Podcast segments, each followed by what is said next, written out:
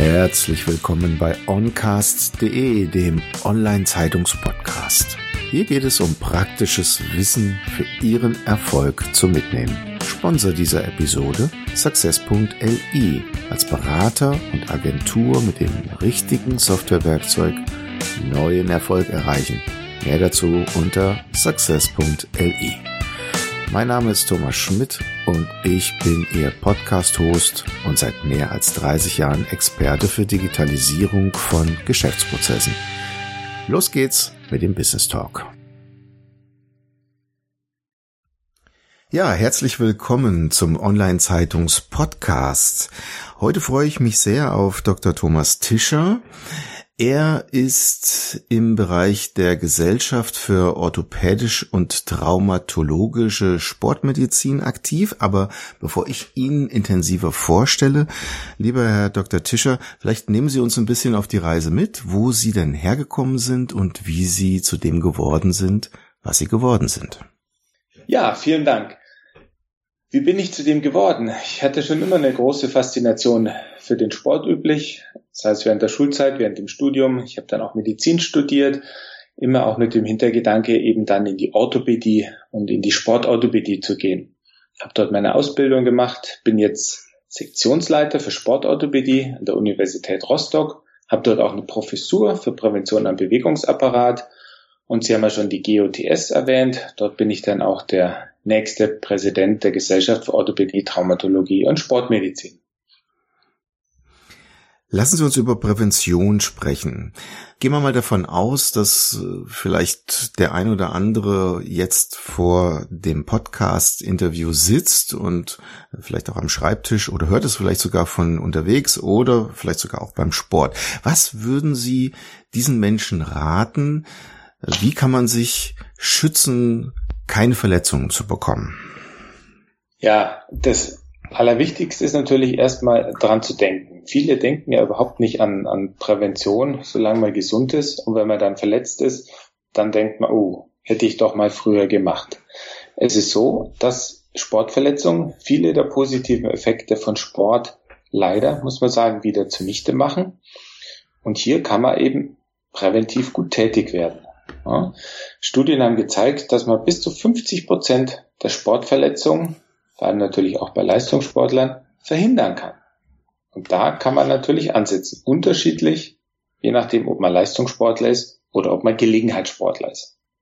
Wie wichtig ist denn überhaupt Bewegung? Sie haben es gerade erwähnt. Wenn man jetzt seinem Körper viele Jahre keine Bewegung aussetzt oder vielleicht auch mehrere Monate, wie wichtig oder was macht das mit unserem Körper?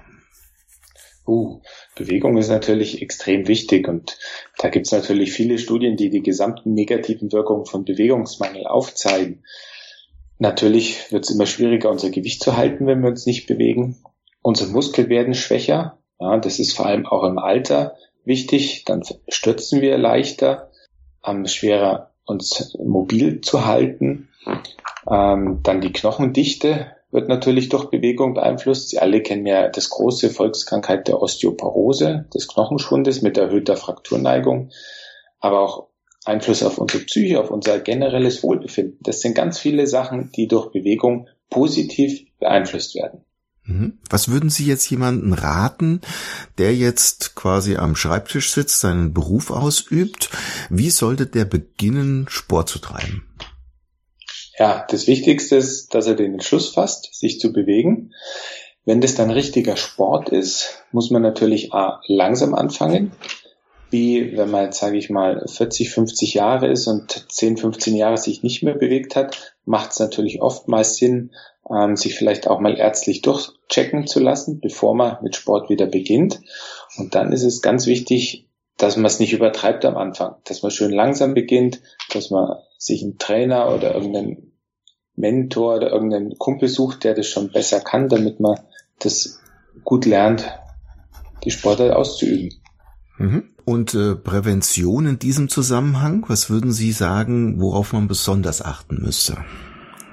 Ja, jetzt für diese Gruppe ist natürlich wichtig, dass man nicht mit übertriebenen Ehrgeiz an den Sport rangeht, ja, dass man es nicht übertreibt, dass man sich aufwärmt, bevor man sich bewegt gerade auch in Mannschaftssportarten, wenn man sein Fußballdenken zum Beispiel, lieber mal einen Ball verloren geben, als bis aufs Letzte zu kämpfen oder dem Gegner den Ball abzugrätschen und damit Verletzungen zu provozieren. Da gibt's schon viele Sachen, wo man, wenn man es geschickt macht, Verletzungen vermeiden kann. Mhm. Gehen wir mal so ein bisschen ein auf die Unternehmen selbst. Ich meine, wenn jetzt jemand Sport treibt und das übertreibt, dann hat das ja auch Auswirkungen für Unternehmen, wenn der Mitarbeiter sich damit verletzt, möglicherweise. Was würden Sie da raten, wie man da sich vorschützt? Für den äh, generellen Zuhörer ist das Wichtigste nicht den übertriebenen Ehrgeiz. Da passiert eben einfach muss ich feststellen, viel. Das ist auch oft sind die Väter, wenn die Kinder sozusagen so zehn werden, ja, aktiv werden, zehn, 15, und der Papa dann doch schon 40, 45 Jahre und dann nochmal wissen will, das ist so ein Alter, wo zum Beispiel viele Verletzungen passieren. Hier muss man einfach aufklären und Prävention ist auch viel Aufklärungsarbeit. Ja. Einfach sich der Risiken bewusst zu machen und, wie gesagt, ein bisschen vorsichtig zu sein. Mhm. Gehen wir nochmal auf das Thema Selbstmedikation ein. Immer häufiger greifen Sportler zu Schmerz- und entzündungshemmenden Medikamenten. Ist das richtig oder wie sollten sie das richtig machen? Also im Amateur- und Freizeitsport sollte es überhaupt keine Rolle spielen. Es gibt keinen Grund, warum denn Freizeitsportler sich mit Schmerzmitteln dopen sollte, um letztlich äh, seinen Sport ausüben zu können. Ja, wenn man Schmerzen hat, ist es immer ein Zeichen, dass irgendeine Verletzung oder Schädigung im Körper vorliegt, die erst auskuriert werden sollte, bevor man weiter Sport macht. Klar, ist natürlich ein bisschen was anderes, wenn man einen Profifußballer hat, der so und so viel 1000 Euro pro Tag verdient. Aber für den generellen Freizeitsport äh, sollte man Verletzungen und Schmerzen erst auskurieren, bevor man wieder weiter trainiert.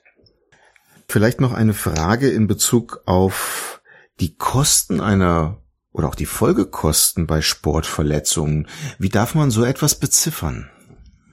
Ja, Sie, Sie sagen schon ganz richtig, auch die Folgekosten. Die Kosten meist für die initiale Sportverletzung, die sind ja gar nicht so hoch. Aber wenn man sich anschaut, dass bei einer Sportverletzung beim jungen Menschen mit 20 Jahren vielleicht der Meniskus kaputt geht, das Kreuzband, der Knorpel, und wenn wir dann bedenken, dass doch ein gewisser Anteil dieser Sportler nach 15 bis 20 Jahren mehr Gelenkverschleiß kriegt, und dann praktisch mit 40 Jahren ein kaputtes Gelenk hat, dann kommen natürlich rasch rapide Kosten, vor allem für die Volkswirtschaft, auf uns zu. Die sind teilweise arbeitsunfähig, brauchen künstliche Gelenke, die müssen nach 10 bis 20 Jahren wieder gewechselt werden. Das sind ganz schön hohe Kosten, die man eben auch bedenken sollte. Mhm. Was sagt die Politik dazu?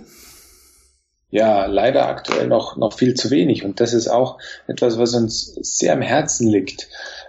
Wir wollen die Prävention gerade von Sportverletzungen natürlich in unserem Fall äh, bekannt machen, in die breite Masse tragen. Und die Politik ist natürlich hier auch gefordert. Und das betrifft ja auch unsere Gesellschaft. Das sind eben große Kosten und die gesundheitlichen Wirkungen, die teilweise durch die Verletzung wieder kaputt gehen. Das betrifft unsere gesamte Gesellschaft. Ja? Und da würde man sich von der Politik mehr Engagement wünschen und mehr Initiativen, um letztlich das auch zu fördern. Wie könnte das aus Ihrer Sicht aussehen?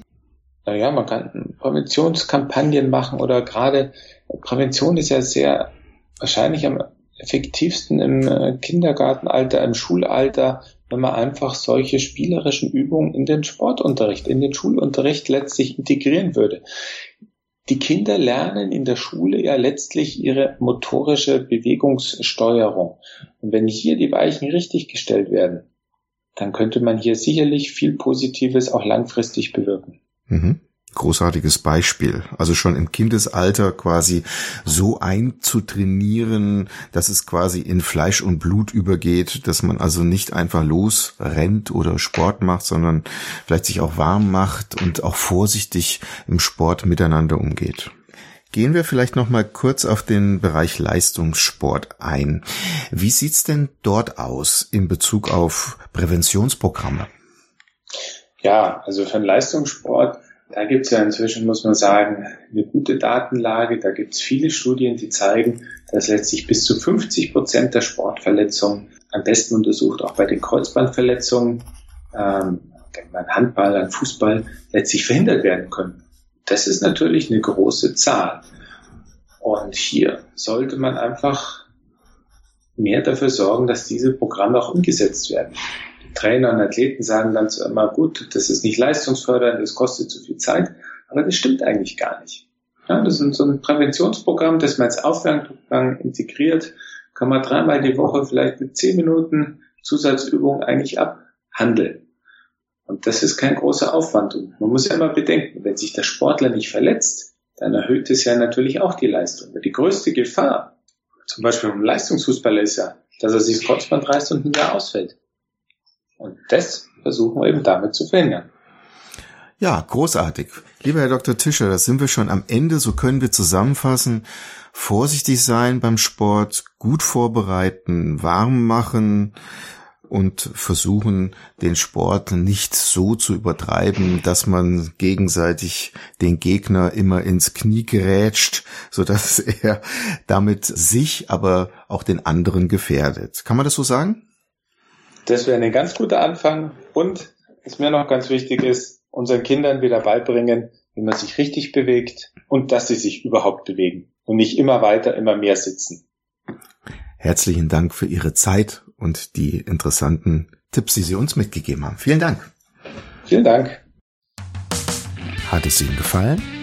Lassen Sie mich wissen, was Ihnen diese Episode gebracht hat, zu was Sie inspiriert wurden oder was Sie mit diesem Wissen jetzt anfangen werden. Gehen Sie dazu jetzt auf tutom.de, also die Ziffer 2 tom.de und kommentieren Sie diese Episode jetzt auf LinkedIn. Vernetzen Sie sich mit mir und verpassen Sie keine weitere Folge des Oncast Podcast. Ihr Thomas Schmidt.